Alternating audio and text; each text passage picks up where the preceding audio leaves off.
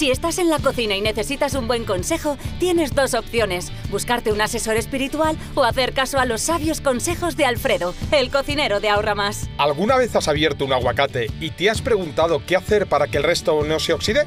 Aquí tienes algunos trucos. Intenta que la parte sobrante sea la del hueso. La carne se conservará mejor al no estar tan expuesta al aire. Y píntalo con limón o aceite de oliva y envuélvelo con papel film, a piel, es decir, que el plástico toque la carne. Así evitarás la entrada de oxígeno. Eso sí que es un buen consejo, ¿verdad? Pues síguenos y permanece al tanto de los mejores trucos para convertirte en todo un cocinillas con Alfredo, el cocinero de Ahorra Más.